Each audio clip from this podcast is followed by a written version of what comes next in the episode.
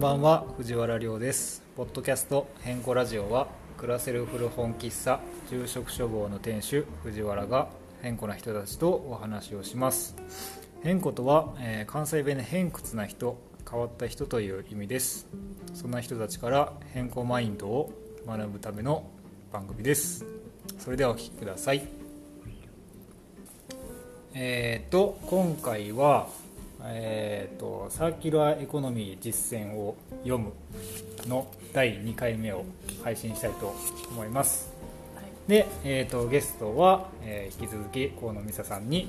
来ていただいていますはい、よよろしくお願いしまろしすくお願いします。はい今日は はい、若干心配ですがはい、まあぼちぼち進めていきましょう、はい、なんで心配なんでしょあ もう早っ聞 くんやう。いや、あのね、ラジオっていうのはちゃんとこう、言葉にしていかないとまあ確かに伝わらんからなここにはは置いてあるけどい、そうですね。これ伝わらんからなそうね、はい、いやあの美 沙さんから差し入れじゃないけどちょっとこれ飲んでって言われて渡されたのがハイネケンはい、ビールをいただいてますそうですね。これね僕ちょ今日初めて知ったんですけど、んオランダのはい、 メーカーさんということで、はい、これもオランダでフロムオランダアムステルダムです。はいまあしょうがないですよねそうですね。なんで、りょうくんがちょっとはいろれつ回らなくなったら。いやいやろれつは回りますよちょ私がっと関西弁人に舐めてもらったら困るそうですねまあでも安心してく ださい私がここちょっとばかりあのパーソナリティを奪うあの回になるかもしれないのでそのそのこの引き引き合いという か攻防戦も注目ということでそうですねいやいや攻防戦も注目してくださいりょうくんまだまだ叶わないですがはいいやいやいやまあ、そうは言ってもちょっと真面目なはい話をね、できればと思うんですけども今回は、えーじゃあチャプターうん2を読み進めていこうとは思うんですけども、そうですねまあそのチャプター2のタイトルがですねなぜオランダが世界から注目されるのかっていう話なんですけども、まあ、このチャプターの中でいくつかこう2人で気になるところをピックアップしていてどの辺の話からいこうかなそうねまあなんかちょっと、はいあの前回のあれああーかはいらは時間が空いてるから、いそうですねあのもう一回簡単ちょっにと簡単に振り返りますか皆さんにエピソード1をもう一回そう聞できすね直していただく かか軽くサーキュラーエコノミーについて、あそうですねじゃあサーキュラーエコノミーについてはいサクササククッッとといけますかはい、私はいえはいじゃああでも最近なんかうん聞くようになりました、今日もね、うんあのラジオ普通のラジオ聞いてたらなんかサーキュラーエコノミーっていう言葉が出てきてたりとかしてましたへー何で聞いたんやったっけなちょっとその辺忘れちゃったけど結構じゃあ割と身近な言うん葉市民に、権を得てきたのかもしれないですいいねですねうんえーっとまあ、サーキュラーエコノミーとは循環型経済と、まあ、訳されるんですけど、はい、まあ、その資源をうん、半永久的に活用し続け廃棄を出さないという考え廃棄を出さないということですね、でそれは、まあ、自然界の学びっていうのが元になってて、自然界の中では無駄なものはないっていうか、ううんん、でそ全てれが循を環しているって感じですねそうですうね、んでそれを、まあ、公共政策とか人間の社会のうん公共政策とかビジネスモデルにこう適応していくっていう、うんはいはいまはあ、いそういう考え方、まあ、それがこれからの、まあスタンダードうに、ん、になっていっうんたらいいなっていう多分こうことなんだと思うんですけど、ははい、い、でまあオランダはそのアムステルダうんうんうムんが、はいそのサーキュラーエコノミーっていうものをもう自分たちの町の政策にしますと宣言をしていて。うんで、まあ、あそう2050ですね年までに社会全体書を、はい、完全にサーキュラーエコノミー化するっていうことを宣言してるんですよねオランダ政府は。うっん、ていうところか日本政ら、うん、 2016年に2050年までにうん社会全体を完全にサーキュラーエコノミー化することを宣言した、はい、書かれてますうね、んまあ、多分これが今日のチャプター2の、そうですね最初のページにはい、入ってきてますね、なのでここから話せると、い、いですかね。了解ですこれすごいですねでも、うんそのこういうところにやっぱりこう、うん政府としては補助金を支給したりとかっていう風な、えーっとその補助金を支給するなんかこううん対象もはいはいこのサーキュラーエコノミーの観点がうん基準になってる、ああなるほど、いうんでそれは素晴らしいなっていうやでもそうでもしないとやっぱりうん進んでいかないですよね、なんか実際にここの引用すると、オランダ政府はサステナビリティ農業イノベーション国際ビジネスの4分野に注力した補助金の支給を決定例えうば、ん新しくレストランをオープンする際にも一般的なお店よりうんあーなるほど地域農家の生産物やオーガニックの食材を積極的に使用した方が補助金が支給されやすくうんっていうあところはがいはいはいはいあのもう補助金対象のなんていうか優位なそうんのうんものになってる条件として条件うんんま民あ間の活動は自然とサーキュラーエコノミうんーな方向に向かうと、うん確かにねこれいいですようねん実はなんか日本でもうん最近あの高山市の生活環境課の課長さんの方が、はいはいはいあのまあ、ゼロ・ウェイストプロジェクトにすごくこう、ああはいはい関わりを持ってくださってる方で、うんその方から、はいえっと、何やったかなちょっと正確な名前は忘れたんやけどなんかはいはいグリーンライフポイントみたいな名前で、へーあの簡単に言うと、うん私はあこのオランダがこう補助金対象のこう、はいはい優位な条件としている、うんこの内容と。うんこの日本の政府がしようとしてることいはがい結構近い感じやって、あそうなんですかそうそおうー例えばなんかこうそれまさに同じなんかうんちょっとグリーンライフポイントっていうのがちょっとややこしいなと思ったんやけど、うんなんかもうちょいシンプルな仕組みに確かにそもうなですねれるんじゃないかなと思うけど、まあなんかそういうこう、まあ、サーキュラーエコノミーもそうやし、まあ、うんそういう無駄をなくすうんうんでいける、なんかそういったそういうアップサイクルもそうだし、はいはいはいそういうことをしようとしてる対象を、えっとまあ、できるだけ支援する支援していく補助金の枠を結構取へーってて、はいはいはいはいでその今、市の方うはんどういう例えばどういう業者がどういう内容でそういう対象になれるかっていうのをこう、うんアイディアをまずこう出してリスト化して。ああなるほどでっていうのもその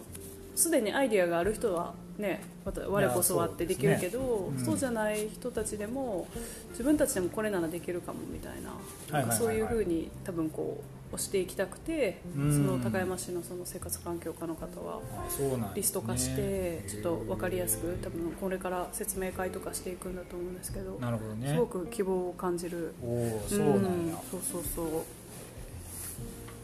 うんですねどうなんだろう古本とかっていううん視点でいくと、もしかしたらいやなんか関われることがあるのかなとは思いいますよまねすね。ああ確かに、うん、なんこかれ言うとこはそうさん あ市ののー人にリサイクルセンターあるじゃないですか三福寺にある、うんうんあそこにその僕結構、あのカンカンとか溜まったら捨てに行くんですけど、うん直接そうそう、うんその時にうん古紙回収のところ結構いつ見ても、うんあの本がやっぱ捨ててあるんですよね。へーそうなんだ もあ持って帰、うん持って帰ったらあかんのかなって、持って帰られへんのいやうんまあねそうもしか打っしたたららあかんのかな、あーなんかわかんないですね内緒で打ったらいいんじゃんやっぱ、うん聞こえる聞こえる危一ない応危ない危交ない換連敗っていうのそうはそうそうそういやだ皆からさなんんか C ではいいやだからああいうのを見ると、うんうんなんかまだまだやっぱりこうんう意識というか、うんまあ、でも多分古本屋がないっていうのももしかしたら影響してるのかなというのは思います、ね高山に。うんうん持っていく場所がないってことかそうって思われてるかもしれないし、なんかそううちとしても関われるとしたらそういうところなのかなと思って、うんまあうちは一応その買い取りはちょっとまだできてないんですけあどそっか古本の買い取りっていうのはできてないんですけど、うんうん引き取り依頼があればできる限りはあの引き取ることをしてるし、うんあの出張じゃないけどお宅にまで伺ってとか、へーちょっとあの自分体が一つしかないんで、うんでもこうできる限りはそういうこともやりたいなとは思ってるんでなんかそういうところでそう関わりができればいいのかなっていうのは思いますね。うんいやなんか本当うん、アイディアは結構案外そうですね無限にね無限っていうか、ううんん出てきそうだからちょっとそのあの補助金のあれはいははいちょっと注目したいなって私も、なるほどうんやっぱりアイデアうん、っていうのはすごい大事やなっていうのは思っててうんうんそれでまあつなげていくと、うん僕らのその注目しているテーマとしていたのは知うん知的さ、えー知的あー財産ビジネスうんうんうんの話をちょっとしたくっそうてですね、その82ページになるかなうん、あそういうのオランダのビジネスマインドっていうあたりですねあこれねはい OK でまあそのオランダではすでにこう知的財産っていうものをこう対外的なビジネスのこう要因というかにしていて例えばその考え方とかですねそのモデルみたいなものをあの国内外にこう商品としてあの捉えているみたいなところにすごくこう可能性をやっぱり感じるんですよね。やっぱりこうものづくりとかその資源ありきのこうビジネスのモデルよりもこういう実体がないものではあるけどもすごくこれから大事になっていくものではないのかなっていうのが感じるところにあって、なんか最近思うのがあのお金持ってない人ほどめっちゃ頭使うなっていうのを すげえ思っててそわかうそういうところをこうのなんだそういうところのこうアイデアとかあってうんすごいこう大事にしたいっていうか、そうだねうん、ほんまにこう困った人たちにしか生み出せないこう考え方であったりとか発想確かみにたいなものをこうそうそういうものにどうスポットを当てていくかみたいなのとかうもんちょっと考えうんてるところではあるんですよね。えなんかほんまあのこう何でもそうやけどその、うんまあ、お金があまりないとかっていうのもすが一つあるかもしれんけど、なんかそのなんていうんこう余白とかさっきりょうくんも言ってたはいはいはい。あの余白とか余裕うん。っていうのがないとうんうん新しい、まあ多分それって何においてもそうやと思うけど、うん私も料理も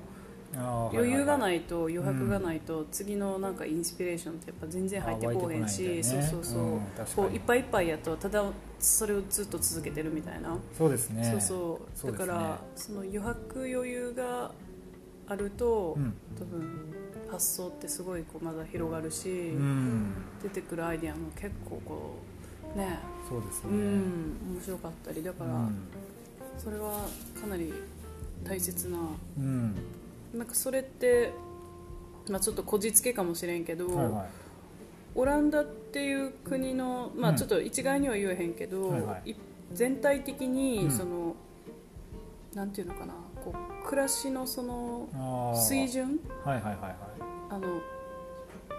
でもなんていうのかなガンガン働いてる人って私あんまり見たことがなくてああオランダで。そうそうそうそう、はいはいはいはい。なんかまあ大事ですね。週3とか4のはなんあかあそっかそっか。勤務が。結構普通やったり。すごいですね。まあ、もちろんね、うんあの業種によってはその、うんまあ、料理とかだったら前の日に仕込みとかでそうです結局、週休は2日とかになるかもしれんけど、うでもその働いてる時間もそうだし、はいはいはい日数もそうだし、うん。なんかその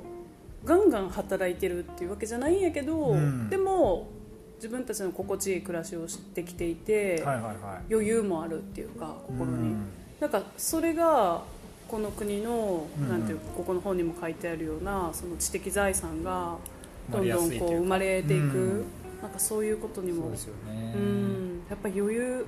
がないとね。ね余裕がないとっていうところは大きいですよね。ねなんかこうそれこそこの変更ラジオにもよく出演してもらってるはいトイコーヒーのはいお二人とかはね、はいまさになんかそんな感じがうん結構してて、うんガツガツ働くようなタイプじゃないから彼らも、うんなんかだから彼らのそのスタイルからうん生まれてくるアイディアとかってすごい面白いなってそう思ううしん僕もやっぱりそういう風にしたいしうんそれこそこうねついこの間その旅にね10日間ほど出てて、完全に余裕を生むための時間というかうんやっぱりそこで得たものってすごく多くて、ねちょっとさっきも話してたけどそのこういうイベントをやってみようとかっていう考え方になったりとかそうもっともっと新しい刺激を受けて高山に帰ってきてそうやりたいこととかいっぱい増えたし。なんかそういう意味でやっぱりこう余裕とか余白をこう持てるような働き方うん生活のスタイうルっんていうのはこうどんどんこういろんな人にしてもらいたいですよね。うん本当それすごく共感しまう、す、うんん自分にともそれはなんかあの忘れないようにねそのいや都そうっす度そねの都度そうっすねうんちょっとこううんリマインドしながいやらほんまにね。その、うん、確かにそう言われるとこうねさっきの鳥コーヒーさんの話、うん、あそこの空間にある居心地の良さってああそういうところから今言わ、ねそうりょうくんが言っ出ててきそうま生まれて思ったけどうもんのなのかもしれないですね。何とも言えない居心地の良さがあの、うん聞いてるからって言ってるわけじゃないのいやマジでそうです2よ。人が聞いてるからって あの私ねうがんこんな、よいしょしてるわけじゃないからあのでじゃなくうてんほんまにそう思ってて、ねうん、それは結構ねあの、うんよく聞くなんか、うん、そういういやほん話まをにすそういうることはある、うん他の人の、う居ん、心地の良さみたいなんてうん確かにあるしでもそれをこう、ビジュアルでやったりとか、うんうん言葉にはできないですよね、そうそうそう、うんやっぱりこう作ろうとして作ってるものじゃないから作だからだからいいんですよねにじみ出てくるものだからこそ、でもそれって、ねそういうなんか目に見えないもの、うそういうん余白とかそうですそのね余裕ってあの、ね、それってこの人余裕ありそうやなってかってさ、うんうんなんか見てわかることじゃないやんやっぱりうんいろんな人はいろんなそれぞれ何かを抱えてるし、うんいや余裕がありそうな人に見えてても余裕がないかもしれんし、そうねうんでもなんかだからこそそういう、ね、やっぱり持ってるものからにじみ出るものってうん、うん人に伝わってたりするかなってです思ねうと、私もいろいろなんか、うん、その都度うんちょっとリマインダー必要な、ねうん余白余余白と余裕は、うんうんそうそうほんまでもほんまにこうなんてやろうそういうお店そういう人うがこうどんどん増えて、んそうなってくるともっとこう個人にスポットが当たるというか、うんこうあなんか今あの推し活っていうのが流行ってるらしい知ってますあるんです かえちょっと待ってあ何ファのン略やろ急にあ急に急に出てきてあのそのファンっていうかそあのあ押すそう推薦の推しですよねああ何々推しみたいなそうそうそうあのアイドルのそうそうそうそうそう、んなんか推し活みたいなのが流行ってるらしくて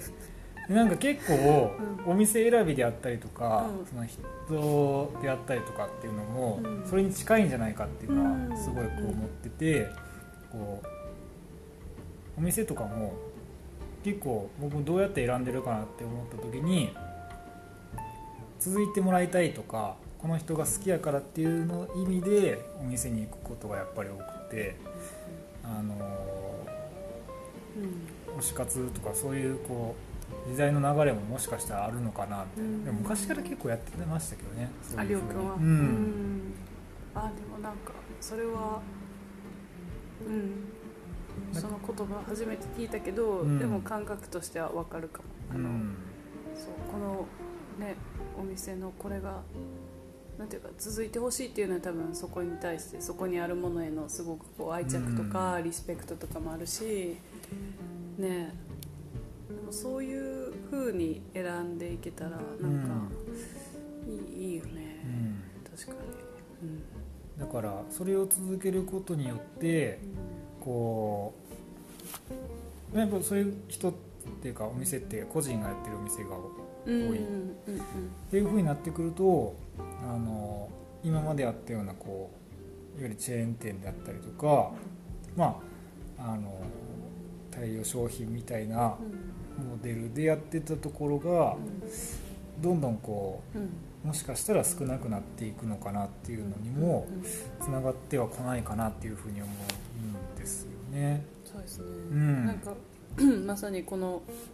チャプターのこうんのところにも83ページに書いてあるやっぱりあの大量生産大量消費型のビジネスが適応しがたい社会状況を迎えているってそいうう、なんやですよね。っぱり現実問題、うんあんまり感覚としては私も正直まだそのちあの、ね、いろんなことがそう言葉にされてるはいのはい。を本当に実感してるかっていうのは、うん、そなうかですねなか100%イエスではないのが正直なとこやけど、でも本当に実際そうなりつつあるうんっていうことを踏まえると、うんね、そっちにシフトしていくっていううんでそれをオランダはちょっと先進的にやっぱはりいはい言っているっていう、まあ、オランダの全てがいいっていうわけではないと思うけどいやそうですねもちろんもちろんうん、なんかでも今回りょうくんと話すこの話する前に言ってたのが、はいなんか私たちもこういう、まあ、こういう本読んでうん、ただオランダすげえじゃなくいてやーなんかそうですね自分たちの、ねうん日常だったり日々このなんか顔の見えるこの規模あの、そうでこすねの、ねうん暮らしの中でなんか実践っていうかこう、ね、実う践んまさにでやっていけることないかなっていうのが話せたらそうですねいいよねっていううん感じやったから,、だからうん結構気づき気づいてもらうきっかけみたいなうんうんほんまにその、うんこの第一歩みたいな感覚っていうかをこうもいろんな人に持ってもらううんうんそうためのためのというかきっかけになる、うんそう話ができればなっていう感じですよね。真面目会ですからね真面目か一応ね 笑っちゃうやん真面目かいって言ったら笑っ一応真面目会だねいや5時5時に全然オンエアされる方ねあそうです5時オンエアの方で、皆さんお気づきでしょうかはいあの真面目な方は時間は5時変えてでますねこう5時か10時かっていう深夜枠かゴールデン枠かみそたやいななそやな確かねにはいでもそう、うんなんかオランダだけを用意書するわけじゃないみたいなところで言うとん、えっ、とちょっとページあるかもしれない、うん90ページのはい話をちょっとしたいなと思っそうてですて、ねうんえー、とちょっと読むと日本の伝統工芸には簡単には真似できないような緻密な意匠が凝らされた作品が数多く存在するとでこういうものでこう日本の再選と高度経済成長期にあのやっぱりこう大量生産みたいなものが置き換わってしまうんですよねうんで今やっぱりこう現在では各国では先エコノミーへの移行が進められている中で長期的に一つのものを大切に使い続ける習慣っていうものはやっぱりサーキュラーエコノミーでは大事にしますよね。なんかそのためのこう変革がこう生まれていると。なんかこの世界的な潮流って日本人が本来持っていた感性っていうものだったりするんですよね。もったいないとかっていう言葉とかがね一時期取り出されてたと思うんですけども。だから実はその日本人ってそもそもそういう感覚を持ってたっていうあとなんか江戸時代の暮らしがすごくこう、あーサーキュラーエコノミーそうやっていうかその、あのサステナブルな暮らしみたいな話とかをすごく聞いたこうん、とよがあって、く、ね、本も出てるよねそうそうそうそう、だからその実はこう忘れてるだけやったりするんやなっていう、うんそうだからうーん日本人のその昔からの感覚みたいなのを今一度こう掘り起こす作業みたいなことももしかしたら必要っていうかなんか単純にそれだけでいいっていうこう思えるかもしれないですよね、うんこう新たな一歩を踏み出すこう、ではなくて昔の人に学ぶというか、んあの先人の知恵を借りる、確うんかに、みたいなことですかね。いやそれは大いにうんうん同感ですねなんか私もひまあ飛騨特有はいはいじゃあのじゃないのかもしれないしその、うん他の、ね、地方都市うあのん、でもきっとそういう知恵とか暮らしの知恵って、はいはいあの今でも素晴らしいものってあると思うけど、うんなんかやっぱり今暮らしてる飛騨のそういうなんていうかな人から学ぶうんこととあか、りますこねのいねっぱい土地に根付いているものを、伝統工芸もそうだし、うん食もそうだしそういう衣食衣食住に関わることで、いやそうですね、うん、やっぱりすごい知恵詰まってるからうんそうそうでなんかそれが昔の生活に完全に戻るっていうのは多分今うん、難しいです、ね、難しい、そう、んだけどなんかこう取り入れることはうでんきる気はしますね、でなんか単純にすげえなんかかっこいいとかっていうあのああはいはい、はい、それこそちょっとさっき話にも出た、うんあの宇藤釈氏もそうやし、うんはいはいなんはか理にかなってるっていうかああんまそうり理に料か理なってるそいって感覚うねねうん、そうなんかそういうなんていうかなこうもったいないとかっていうことを言い出すとさなんかこうなんか窮屈なイメージをさあーのなるほ持どちがちだけど、はいはいは実はそのすごく英知につまあの、うんねはいはいは英知いに飛んでいる、うかん、なありがとうございうん ます。いちやょっと墓穴掘りそうとか。海外海外海い外やいや暮らしいやがいや長いからねいやいやいやいやいやそんなことないです。ちゃんいとやあいやいやの本のね読んでる量がいやいやちょっ全と然はい英知に飛んでいる。ううんんだから純粋にそのかっこいいとかう、んわあすごいなっていうなんかそういうものをもっとどんどんこうなんか日常で使っていけたら、うんあの正気とかもすごいよね。あれねううんん緻の密伝な統工芸ですよねうんこれは本当ショッにでもそうなんか使ってみるとうんすごい理にかなってたり、クねそれこそ長持ちとかあそうそうそううんねあそうなんか理にかなってるみたいな話でいくとあの美沙さんがよくうんあのお手伝いに行かれてたりするはい曽谷畝畑さんはいはいはいのその農業の仕方みたいなのをあー直接お話ししたことないからうんうんあれですけどうん二十四節気とかをすごく大事にされてるみたいなうんそうね話をしててあのいわゆるこう単純なこう天気予報とかを見るんじゃなくうてん二十四節気を見てうんあの国語の日に種まきをしたりみたいな話とかうんああいうの聞いてるだけでほんまになんかかっこいいってやっぱりうん思いますようね。んでなんかそれ通りにほんまにうん季節が巡ってたりするから、うんこれってほんまにこうなんていうのあの蓄積というか、うんその学ん学んできたことっていうか今までやってきた経験の蓄積うんみたいなものをすごく感じるし、いやそうやねなんかああいうものをどんどん取り入れるのって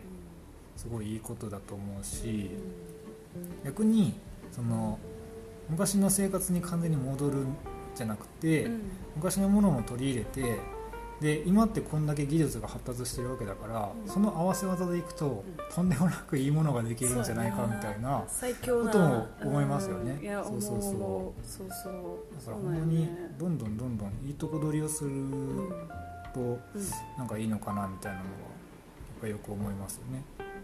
ほんまにうん、そう思いますね。ね。でもこう自信をも自信を持ってっていうかやっぱりこう書いてあるけど、その今の世界のその潮流うん、世界的な潮流こういうサーキュラーエコノミーだとかはいはいはい。なんかやっぱりねシフトしていくこのタイミングにおいてもともとそのお私たちがっていうか、まあ、日本のその文化だったり、暮らしの中にあるものが、うん、ものすごくこうなんかそこに多分フィットするものってうん、学べるあの世界いや世界のねそそうですねあの人たちそうも、ですねうん多分すごくこう感銘を受けるものって確かにたくさんもうどんどん多う分リストアップするとある気がするから、そうですよね。うどんんどん輸出するべきですそようね。それこそ知的財産っていうかいねや、ほんまにそうですようねん。そういうのがでもあれだよな多分オランダはもともとさやっぱりこううん貿易とかで国を栄えさせてきたかあはいはいはいはいはらいそういうところがう,、うんうまうまいっていうかさ対外対外っ戦ていうか商売のうビんジそうネスみそうたいなそうそうそう、確かに。うん、なんかなコミュニケーションもそうだしそうですね。ここやっぱり大阪の 笑っても商売と商売といえ ば大阪のっていうだけで笑ってまうわ、はいおらんといてくださいつもうんもうめ何かと関西に毎ね回言ってつるななげたがるうんちょっとあの竹谷の主今忙しいかせやなゴールデンウィークにな呼ぼうかと思ったけどちょっうんとほんまに楽しみですねそれどころうん、ちょっとそうちょっとこの後この後っていうかいつかわからないですけど、ね近々控えている関西人関西人関西弁三人トーク会がちょっとも控えうてるもん楽しみすぎて楽しみつすいぎ言っちてゃうつい言っちゃうんそうですよねあのついつい先走っちゃう一応口走っちゃうんですがいや皆さんそちらもお楽しみどうかお楽し みにはいもうあのやっぱはい早く日程合わせましょうねいやそうですねはいゴールデンウィーク明けぐらいですかねそうですねはいはいたこ焼きくるくる焼しきななががららううんんしましょうし OK まはしいょうあとどはうですかね次のあたりとかうん水野さんどうですかその人口規模によらないみたいな話とかうん、そうですねここにある、まあ、そのオランダに学ぶ人口規模に頼らない経済活動って書いてあるんですけど、はいまあ、これの意図してるところは、まあ、うんなんかその、人口が増えようが、うん増えまかろうがっていうところで、うそのんオランダでオランダっていうその国が、うんでもこうそのなんていうのかな経済をこう回していけてる、あうんはいはいはいその人が申し出てるこう心地よく暮らしていくうんための経済活動っていうはいはいでそれに関しては、うんなんかこの規模に頼らない人口規模に頼らないっていうのがなんかうんこう、いろんな場所でもこう当てはまるのかなって高山もそそううでだすしねうんね、ここは人口が減っていく一方っていう場所ではあるけど、うんうんでもだからこそ多分こうなんていうかなその規模に、うんうん、規模が大きい小さいではなくて。うんここでできるその、うん仕組みっていうか、はいは経済とか社会の、いううんんなんかそういう見方でいくと、うん高山とか飛騨地域ってそういうことがやりやすいんじゃないかなって思うことがあって、そうね、結局こう山にすごく囲まれてるわけじゃないですか、うんで昔はだってそんな峠越えなんてすごく大変な作業なわけで結構やっぱりこのその山の中で完結してたような気がするんああ、ですよねなるほどいろいろだからうんだから完結させるためには循環させないとせやいけないから、うんうん外に頼らないでそうそうそうそうそうあるものでってういう、ん、そうそうそう、なんかそういう意味でなんか高山っていうか飛騨地域ってその循環型経済を実現させるためにこう必要な要件というかその要素みたいなのがもしかしたらあるのかなみたいなのうは、うんんあ思あうそこれとはは面白い観点よね、うん地理的な要因思いますねでそうそうそうそう昔からやってきたんじゃないかせざるを得なかった、うんああその説なんか、うん掘ると面白そうやなねうん確かにねうん外に頼らずにうんあるものでうんその規模でやっていくっていう術あそうそう、ねうんその規模感で、うん、うん、回していくみたいな感覚確かにうんそうねなんかまあもちろんそのね外との接点とか、うやっぱりなくてはならないっていうかもちろんねそん、の完全に閉じててはそうそうそうそう、やけどでもやっぱりこうそれってすごいなんか生きていくサバイバルしていけうる、んね、生き残っていく、そうですね多分すべてもあったりするから、うんそうね確かになんかでもそれをこう暮らしの中で、なんかちょっと実感さっきのたけさんの推し推しの話じゃないけああどはさ、いはいはいなんかそのああど推し活っていうかあどどののお店でうん何を買うかみたいな、うん、うんとかなんかそのあそうあそうですねその自分回がってる感覚そはあうりますねこうなりわいで、うんこう得たそのお金を、うん自分が次どこでっていうのってう、んなんか私も本当ここ1年ぐらいですごく意識をするようになってああここうん1年なんですねここ1年ぐらいかな正直、へー全然それまでそっそかんな感あまあ覚まあででもそっかうんでもそう多っすね分それはこうりょうくんもそうだし、うんいろんなその街でかねこうここで出会ったうん友人たちが自分でなりわいをしていたりそうですねん、で自分がそういう活動をしている時にやっぱり関わる人たちとか、うんそうそうそうなんかそういう人たちとの関わりの中で多分意識が生まれたことではあっそうですてね、うんそう確かにそうそうなんかだからねうん高山もうん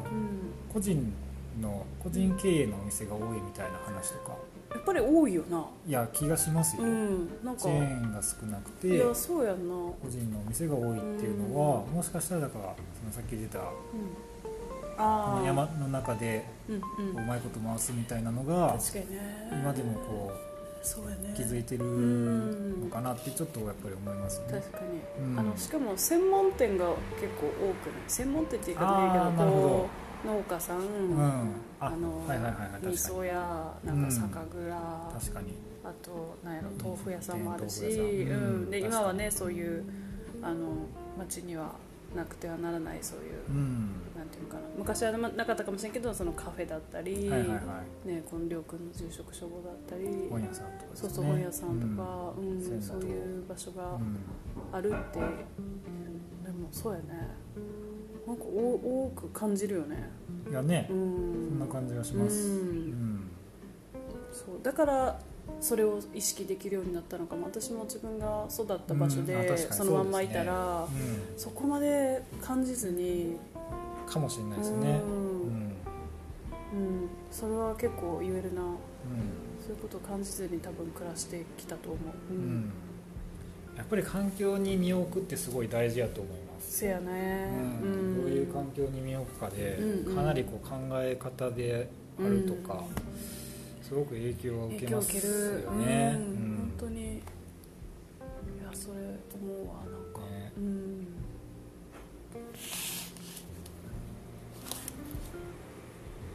もう一個のそのさい最後っていうかそうですね。い言っときますか、はい。この高山とか我々が暮らすこの場所で、まあ、この本からなんかなんていうかなヒントっていうか、うんあるかなっていう流れではい。最後の90チャプター2の最後のそうですね92ページ92ページうん、日本独自の強みを生かすっていうところで、まあ、うんこの著者の安井さんもきっとこうオランダから学ぶって言ってるけど、うやん。っぱり日本でじゃあどうやって実践生かしていけるのかっていうところがなんかこの本の意図な感じいが、やねでしょうね。あるのだでから多分日本語で書いてるんでしそうょうね。やな、そうやな、う うん。だと思いん、まそうす。そう。で、まあ、ここにもうあるのが、えっと、まあ、さっきの流れで、日本はいならではのものっていうのは、やっぱり今うのんその世世界の潮流に、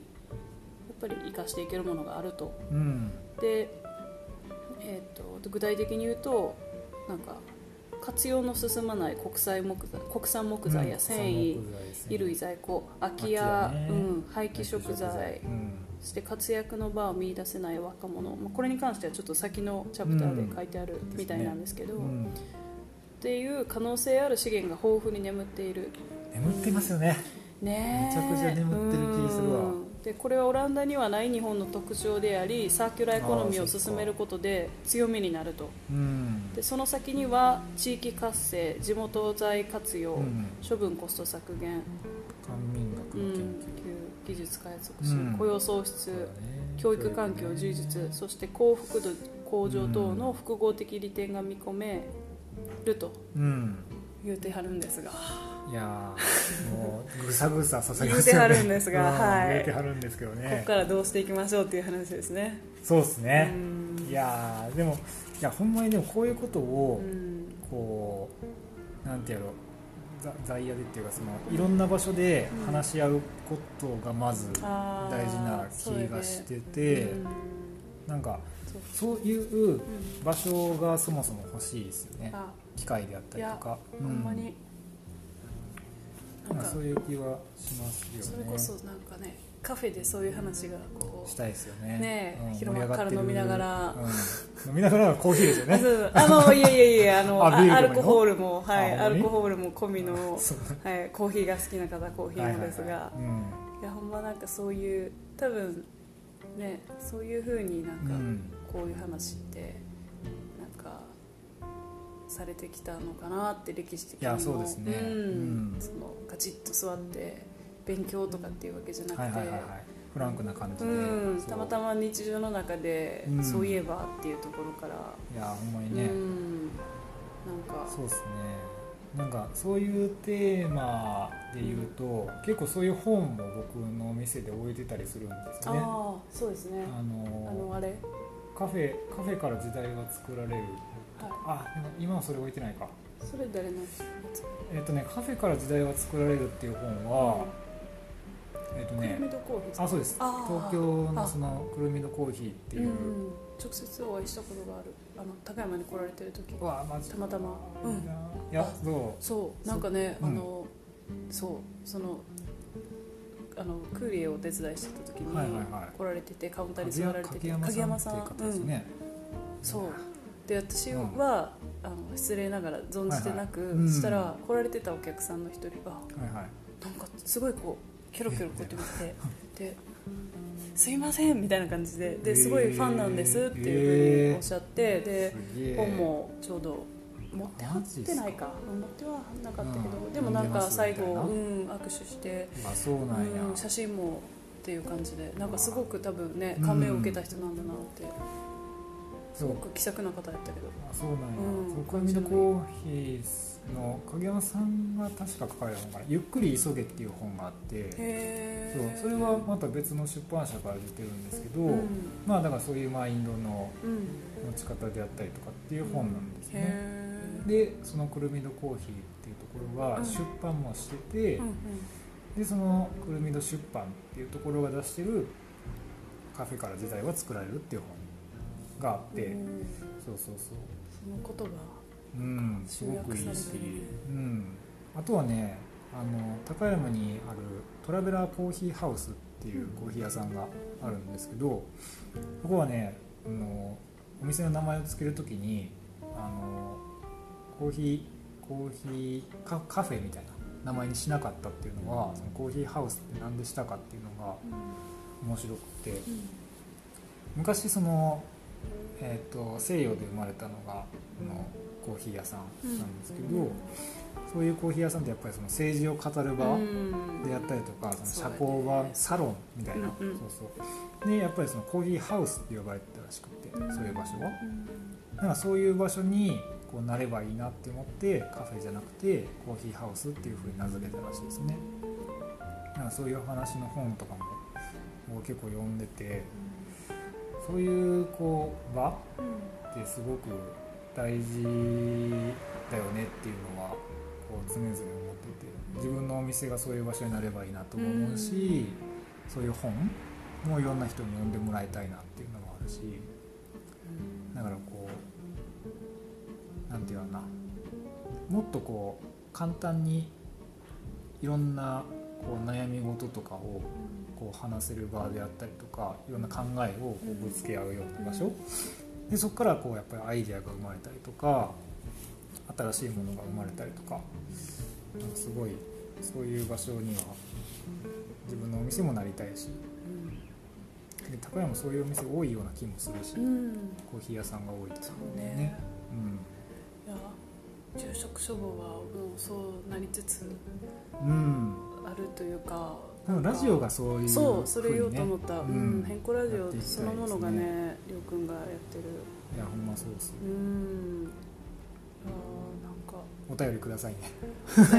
お 便りお便りどしどいしやおほん待まちにしておりこうまあすいやほんまうんなんかおこの便り来るんですかちなみに最 近あんまり来ない前来て たん前結構来てましたへねー大体みんな中華のおすすめ教えて くれてたけどそこ まあいいんですけど、ねうんうんでもでさもななんんかかうんうんうんアイスどうぞどそううぞうんあの会ごとの感想とかで、うなんかほんまに結構これこの「先ほどこの実践」を読むっていうのを気合い入れてやってるから、うんなんかそういう感想とかねいそたうでだすければ嬉しいですよそうねですね励みにううんんななんりかますよねやっぱりこ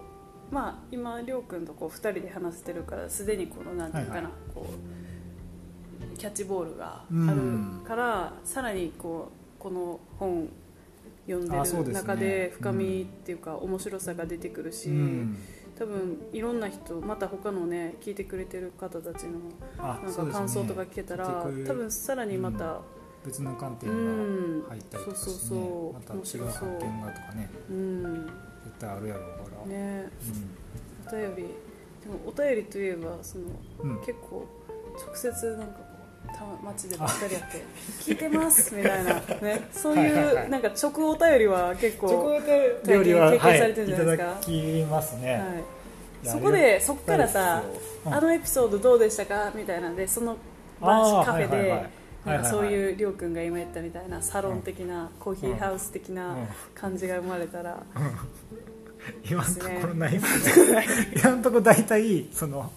面白回というかあー激流行きましたよみたいな話とか激流はは多いなですかけなどか引いてますからねあとをビビビったな引いてますねうん尾を引いてますねそっかうんいやなんかあのこう突然そういう街の中でうんそういえばあの回みたいなところからのなんかこうああ収録とはいはいはか生まれたら面白そうですね。あ確かにねんそうですねなんかありそうやけどな。い、うん全こう聞い然てくださってる方 が、増えねてる、いやーちょっやばいとなアンケート調査したいぐらい。アンケあーのトカチカチあアンケートっていうかあのそういうこと数えるやつ交はい通はいのはああいうカチカチカチカチやっぱ聞いてます聞いてんなみたいそうそうそうそうな怖っすげえそうなちょっとね面白いですねうそうん思うとといろんな方が聞いてそうですねくださってるう、いんやーりょうくんほんま変更ラジオ変更ラジオそもそもなんでやろうと思ったの、えっとねこれはほんまにあの影響を受けてなんですよねう、んあのやわいやっていうあの、うん民芸の器屋さんはいがあってはい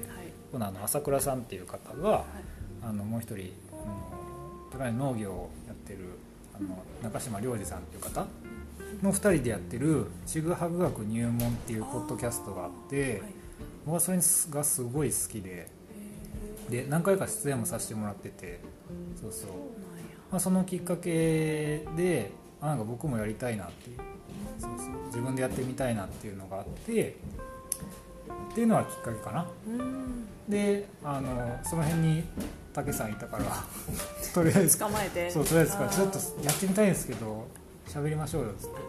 せっかくだしコーヒーの話しましょうよみたいなあ感じで始めたのはきーっかけですねへそれが今や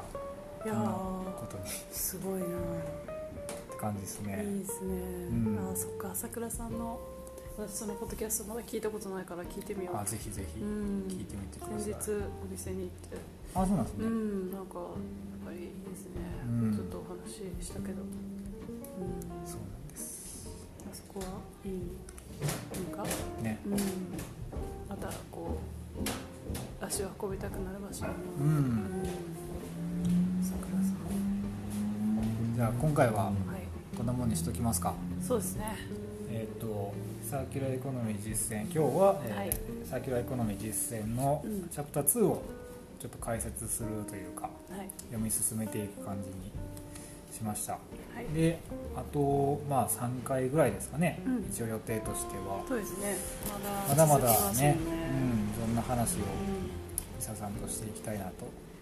いいうふうに思っております。ぜひはい、はいよ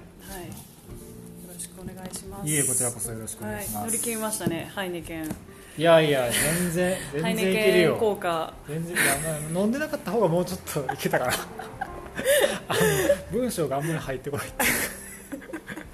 ダメですねじゃあちょっいやと次回はうんあのシードルとかシあードルシードルじゃないか、うんシードルもおシード酒ル入ってるかおら酒な次回はまあうんお茶ぐらい日本茶日本茶にしましょうねはいでわかりましたはいえいえ